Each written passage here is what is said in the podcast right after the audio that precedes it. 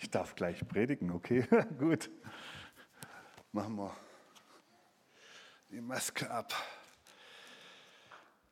Ich habe vor acht Wochen beim Aufräumen von Daten auf meiner Festplatte bin ich über ein Zitat gestolpert, das eine Zeitansage ist und ähm, habe gedacht, ja, ähm, aktueller wie dieses Zitat könnte es nicht sein und das möchte ich uns nicht vorenthalten. Ja, die Welt ist dunkel. Nur die Ohren nicht hängen lassen. Nie. Denn es wird regiert. Nicht nur in Moskau oder in Washington oder in Peking, sondern es wird regiert und zwar hier auf Erden, aber von ganz oben. Gott sitzt im Regimente. Darum fürchte ich mich nicht. Bleiben wir doch zuversichtlich auch in den dunkelsten Augenblicken. Lassen wir die Hoffnung nicht sinken, die Hoffnung für alle Menschen, für die ganze Völkerwelt. Gott lässt uns nicht fallen, keinem einzigen von uns und uns alle miteinander nicht. Es wird regiert. Wer weiß, wer das wann gesagt hat? Okay, es kennt niemand dieses Zitat. Es ist auch nicht von ähm, gestern oder von vorgestern oder vom letzten Jahr. Es ist von Karl Barth, es ist 53 Jahre alt, dieses Zitat. Ähm, er hat es am 9. Dezember 1968 gesagt, in dem letzten Telefonat, das er in seinem Leben geführt hat. Er ist in der Nacht ähm, noch verstorben. Karl Barth. Karl Barth ist einer der ganz großen Theologen des 20. Jahrhunderts. Er ist derjenige, der die Barmer theologische Erklärung geprägt hat wie kein anderer. Er ist der Theologe, der wie kein anderer sich mit den deutschen Christen und den Nazis angelegt hat. Und weil er Schweizer war, ähm, hat er sich vielleicht auch manches mehr erlauben können, aber er musste dann auch, hat seine Professur in Bonn verloren. Er musste dann auch ähm, wieder gehen ähm, nach Gestapohaft und anderem, ähm, musste ähm, dann sich in der Schweiz aufhalten. Kein neues Zitat und doch was, äh, wenn man überlegt, was da alles los war, 1968. Für mich ist Geschichtsunterricht, die Älteren unter uns, wer kann sich erinnern? Mond, äh, die Mondlandung stand kurz davor. Also auf der einen Seite Zukunftserwartung, auf der anderen Seite Höhepunkte vom Ost-West-Konflikt, Niederschlagung vom Prager Frühling. Also die Sowjets sind mit den Russen, äh, mit den, mit den ähm, äh, Panzern in Prag einmarschiert. Martin Luther King, Robert Kennedy und Rudi Dutschek wurden ermordet. Die Massen waren auf der Straße. Zeiten im Umbruch, Zeiten voller Angst und Unsicherheiten. Das kommt uns vielleicht bekannt vor. Ja, die Welt ist dunkel, nur ja nicht die Ohren hängen lassen. Nie denn es wird regiert. Und zwar hier auf Erden, aber ganz von oben. Ich finde dieses Zitat ist brandaktuell. Zwei Jahre Corona-Pandemie, jetzt Putins Krieg, die verunsichern. Was kommt auf einem zu? Wer hält die Macht in seiner Hand? Dunkle Verschwörungskreise, Moskau, Peking, Washington, Angst zieht Kreise, auch unter uns Christen. Es gibt schon Leute, die sagen, wir leben in einer Zeit der Angst. Ich frage mich, wer verbreitet Hoffnung? Wer verbreitet heute Hoffnung und erinnert, dass Gott die Welt in Händen hält?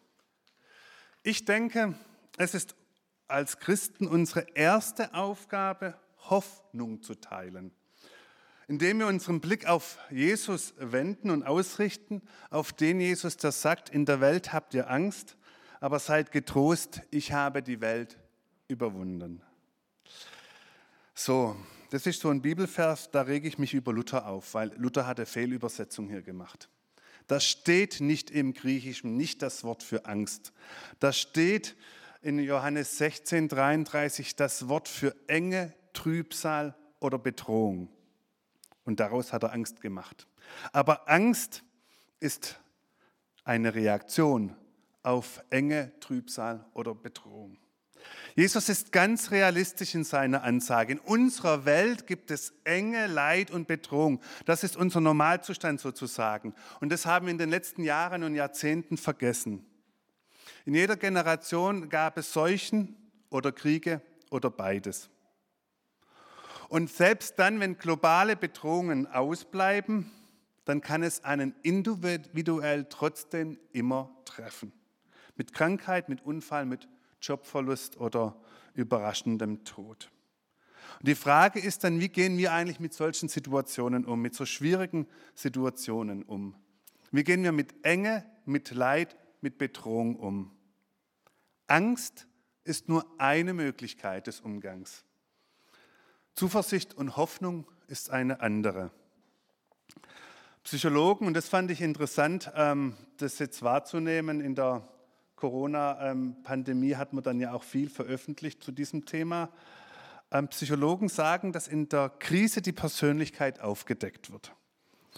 Wir agieren und handeln so, wie es in uns ganz tief angelegt ist und wie wir geprägt worden sind. Unser Wesen wird zum einen von unseren Genen bestimmt, aber vor allem auch von der Prägung, die wir in den ersten drei Lebensjahren bekommen haben. Mit dem dritten Lebensjahr sollen 50 bis 60 Prozent unserer Persönlichkeit feststehen. Das mag man nicht glauben, aber so sagen es die Psychologen. Ich habe es nicht studiert, aber so gelesen. Und ich glaube auch, dass es stimmt. Also ob wir mutig und gefasst auf enge Leid und Bedrohung umgehen oder ängstlich, das liegt im Prinzip im dritten Lebensjahr schon fest. Jetzt ist natürlich so, es gibt Kinder, die ängstlicher sind und Kinder, Kinder, die mutiger sind. Und dazu braucht man dann Eltern, Bezugspersonen, feste Bezugspersonen, die ängstlichen Kindern Mut machen. Ganz am Anfang des Lebens ihnen Mut machen, für sie da sind, verlässlich da sind und ihnen aus der Angst heraushelfen. Diese frühkindlichen Erfahrungen, die prägen sich da ganz tief ein ins Gehirn.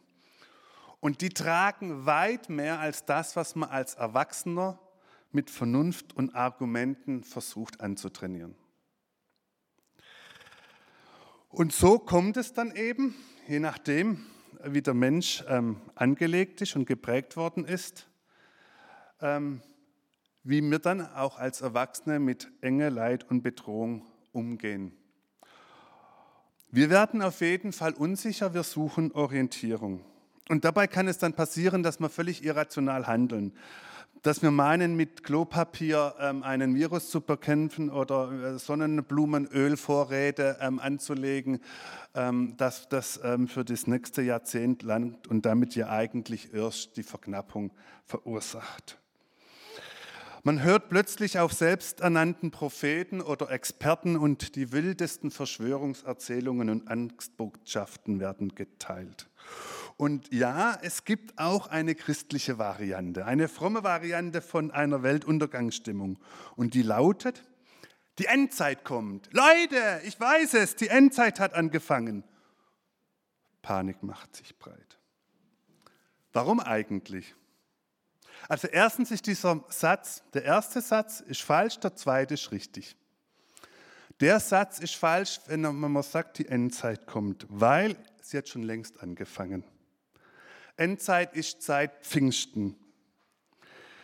Nicht erst mit der Jahrtausendwende, nicht mit dem Tsunami 2004 in Südostasien, nicht mit Corona oder der Ukraine-Krise fängt die Endzeit an, sondern seit Pfingsten, seit der Ausgießung des Heiligen Geistes leben wir in der Endzeit.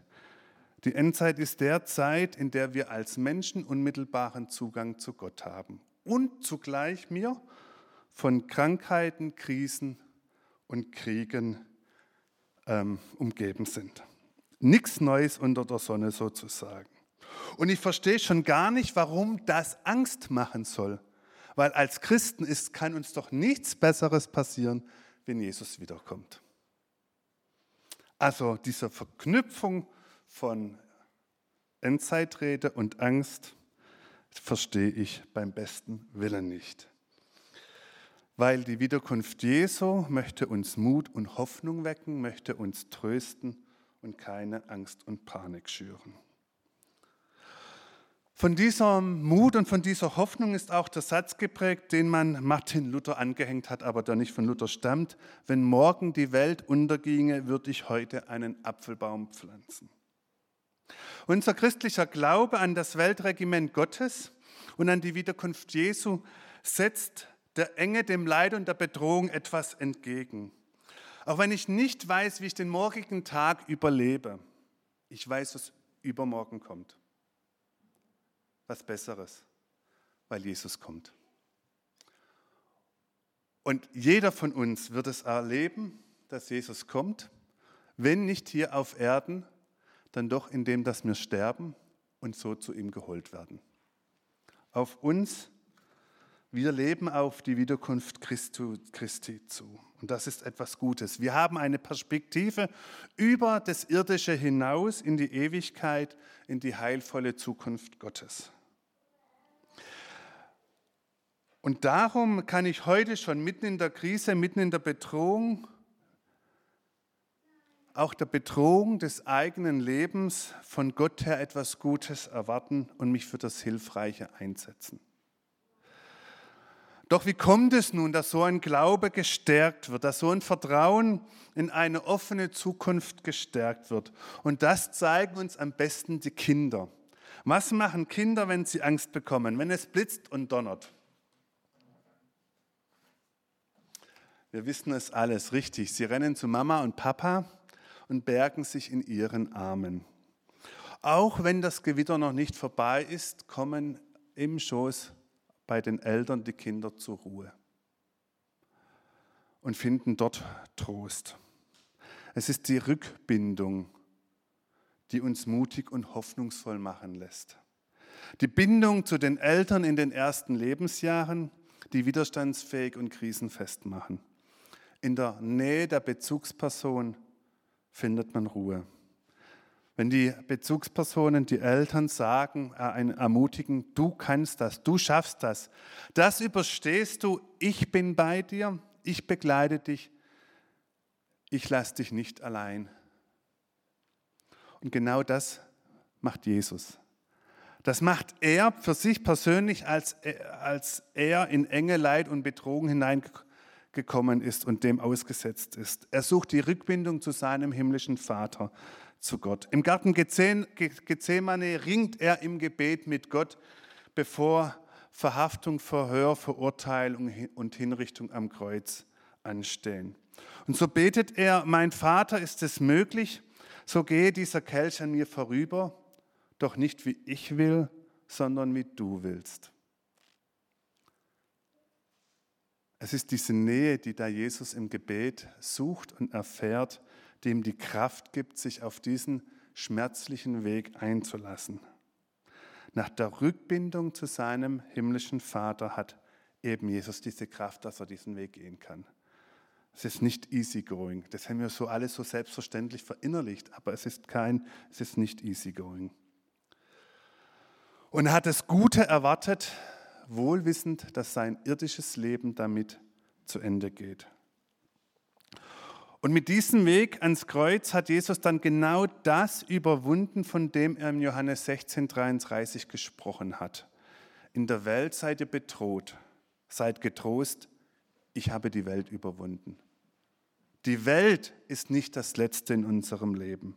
Jesus macht seinen Freunden Mut, indem er ihnen das deutlich macht, dass er stärker ist als all das, was sie einengt und bedroht. Er ist stärker als das, was uns seelisch und körperlich Schmerzen bereitet. Und damit macht Jesus genau das, was Eltern mit ihren Kindern machen, wenn sie Angst haben. Ihnen Rückhalt vermitteln, Rückbindung anbieten. Und Jesus geht noch weiter.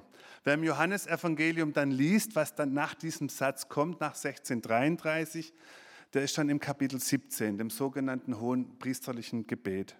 Und da überantwortet Jesus sozusagen seine Freunde, seinem himmlischen Vater und sagt, und sie sind jetzt eins mit dir, so wie ich eins mit dir bin. Jesus bringt uns damit Gott in Verbindung zur, macht uns zur Einheit mit Gott. Im Schwäbischen werden Kinder manchmal gefragt, zu wem kehrst Wir gehören als Christen zu Gott, zu unserem himmlischen Vater. Und dieser himmlische Vater sagt uns, fürchte dich nicht, ich habe dich erlöst, ich habe dich bei deinem Namen gerufen, du bist mein. Zu Gott zu gehören ist die Voraussetzung dafür, dass wir bei Gott himmlische Rückbindung erfahren können. Wie Kinder können wir zu Gott in unserer Angst kommen und in seinen Armen Geborgenheit, Trost und Ermutigung erfahren. Wie das konkret geht, das hat uns Jesus vorgelebt und uns beigebracht. Wir haben es vorhin auch schon gehört und gesungen, ins Gebet gehen. Und Jesus hat es uns gelehrt zu beten. Vater unser im Himmel, geheiligt werde dein Name, dein Reich komme, dein Wille geschehe, wie im Himmel, so auf Erden. Wie gehen wir mit Enge, Leid und Bedrohung um? Die Einladung Jesu ist klar, geh ins Gebet, in die Arme, fliehen die Arme Gottes.